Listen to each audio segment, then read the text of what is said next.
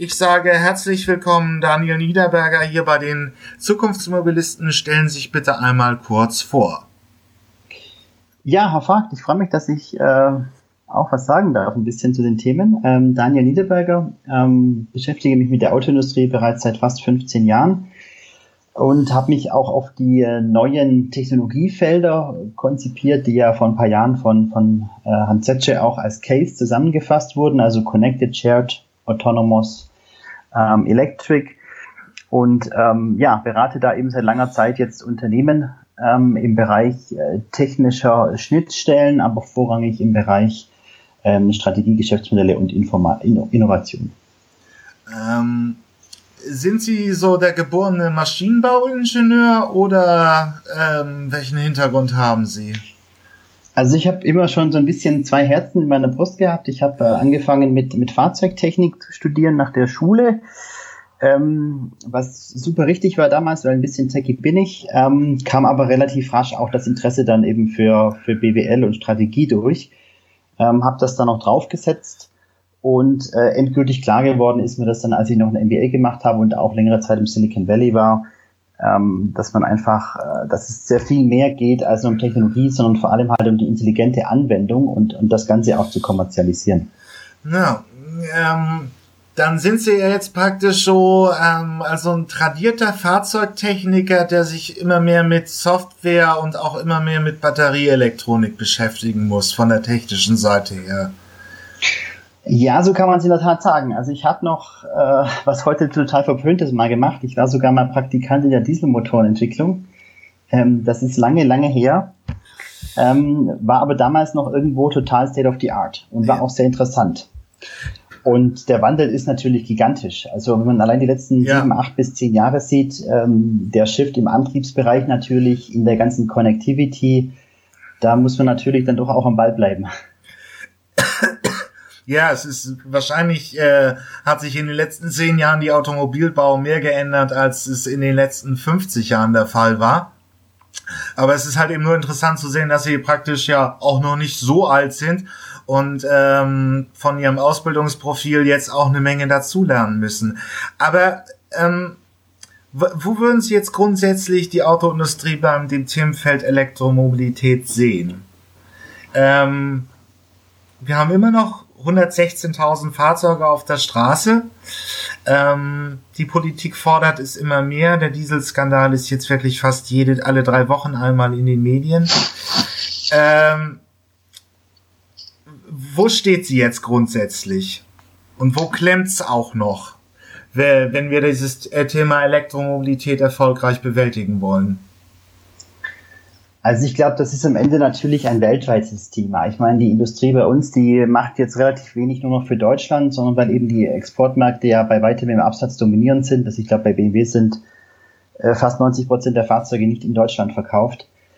Ähm, zum Beispiel ähm, wird natürlich vor allem auf den Weltmarkt geschaut. Und die ersten Indikationen kamen ja vor zehn Jahren mit der CARB-Richtlinie in Kalifornien. Dann gab es dort eben Pilotflotten mit Wasserstoff- und, und Batteriefahrzeugen und ich sag mal so mit äh, Aufkommen des Tesla und i3, das waren sicher so die beiden markantesten Fahrzeuge, die dann auch irgendwo die ganze Entwicklung bei den anderen in Gang geschoben haben.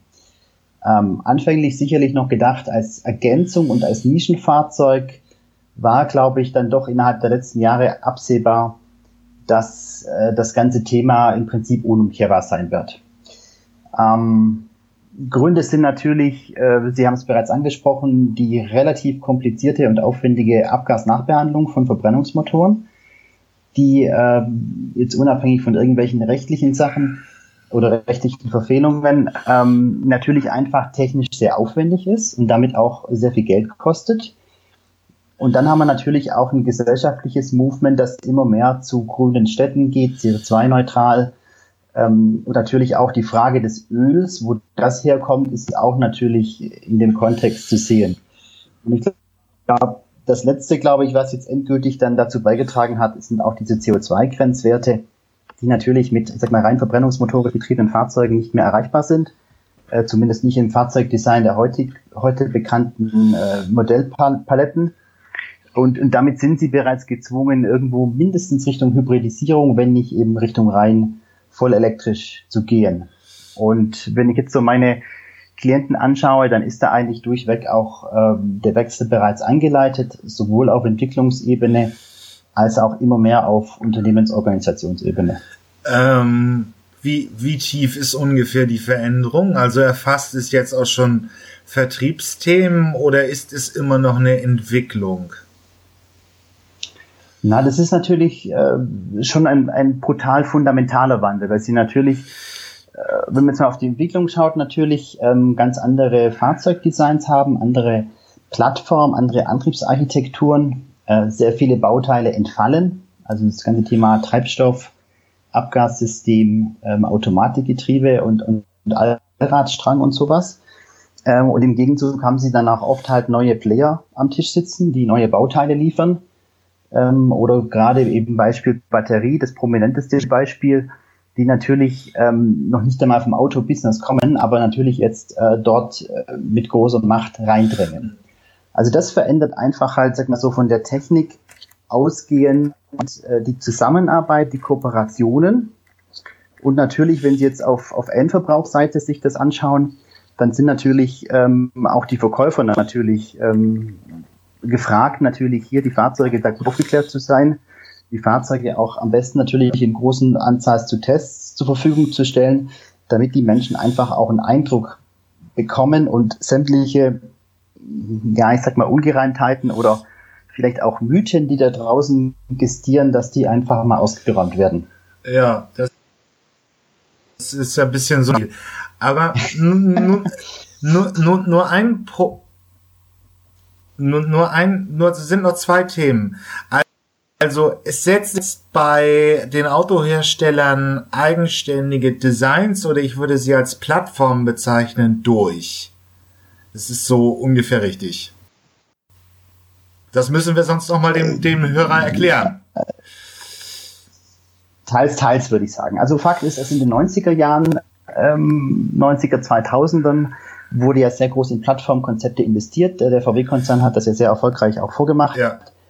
Ähm, auch die deutschen Premium-OEMs haben zumindest versucht, innerhalb ihrer Paletten auch Plattformen aufzubauen und waren da ja auch recht erfolgreich. Ähm, ein Beispiel ist sicher so eine Frontantriebsplattform von BMW, die eben dann auch den Mini und, und äh, 1er BMW jetzt mit zusammen abbildet. Also ähm, diese Entwicklungsleistung ist natürlich jetzt irgendwie auch Richtung Elektromotorantrieb zu machen. Ja, und die Frage, die sich jetzt viele stellen, ist, mache ich eine reine Elektroplattform oder mache ich irgendwie eine relativ flexible Antriebsarchitektur, wo natürlich ähm, abhängig der Gegebenheiten und des Marktausblicks, und das ist äh, in der Tendenz zwar einheitlich, aber nicht was die Stückzahlen und den Ramp-Up geht, wo ich eventuell auch noch verbrennungsmotorische Antriebe berücksichtigen kann. Stichwort Risikominimierung. Ja, also nur um das nochmal dem geneigten Podcast-Hörer und jetzt Kopf an, das ist auch ein etwas schwieriges Thema, liebe Hörer.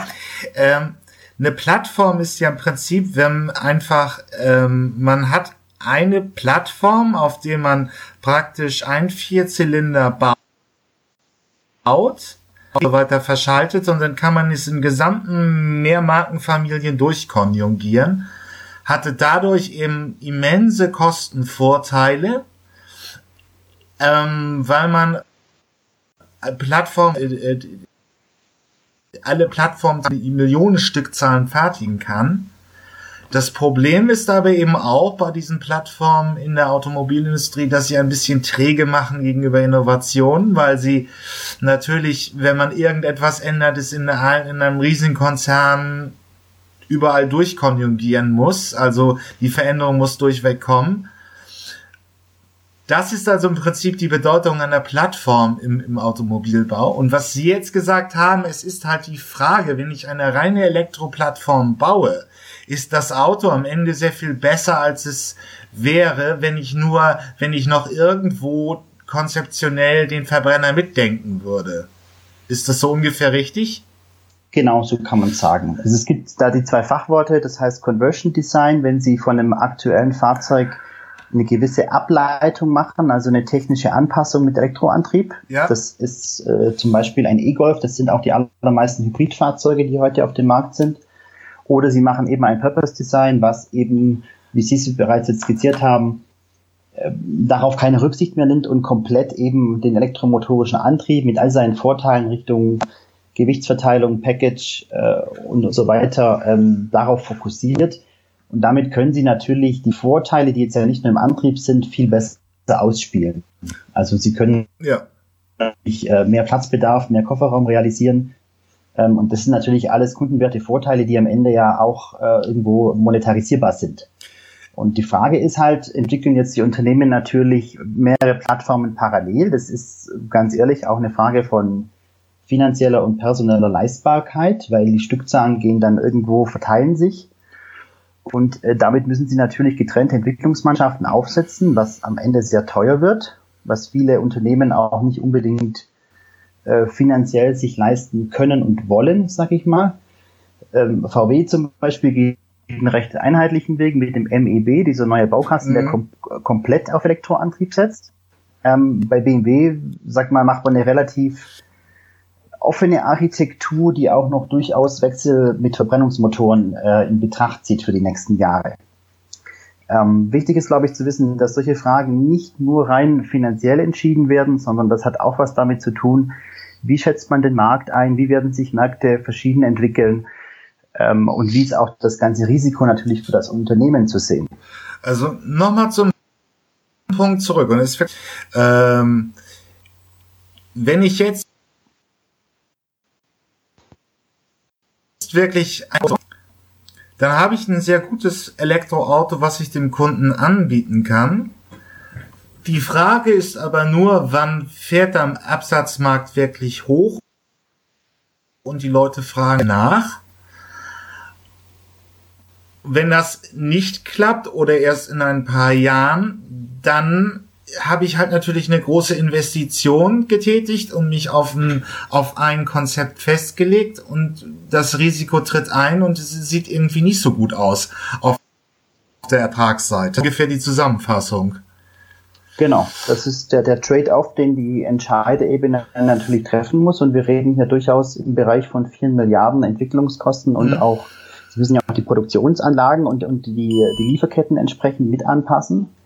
Das ist ähm, eine sehr, sehr strategische Fragestellung und Sie haben es vorhin mal kurz erzählt, der Ramp-up der Elektrofahrzeuge ist jetzt in, in Deutschland zumindest, wir sind da ja relativ weit hinten, ähm, nicht exponentiell voranschreitend, sage ich mal. Das steigt schon, aber jetzt bei weitem nicht auf diesem Niveau, wo man einfach das in China oder USA sehen kann.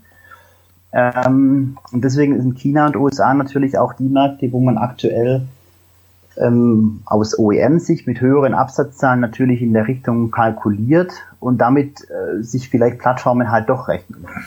Dass es in die Richtung geht, ist, glaube ich, unstrittig. Äh, die meisten Unternehmen, die ich kenne, oder man kann es auch in der Presse lesen, haben bereits, ich sag mal, Dieselentwicklung komplett gestoppt oder ja. deutlich reduziert. Und ähm, auch beim Verbrenner wird teilweise umgeschiftet, dass man weniger Verbrennungsmotoren anbietet. Das heißt, auch da eine, Komplexitätsvereinfachung auf Unternehmensebene macht, um eben Ressourcen für Elektroantriebe frei zu machen. Genau. Ich habe, kann man glaube ich schon sagen, dass der erste, der das Ganze macht, nicht unbedingt der Sieger sein wird. Also das, das ist äh, eher ein langfristiges Rennen. Das äh, kann ich mir gut vorstellen. Ähm, es ist nur halt auch, ich hänge noch mal in die Shownotes hier beim Podcast auch meinen Blogpost über Volvo rein.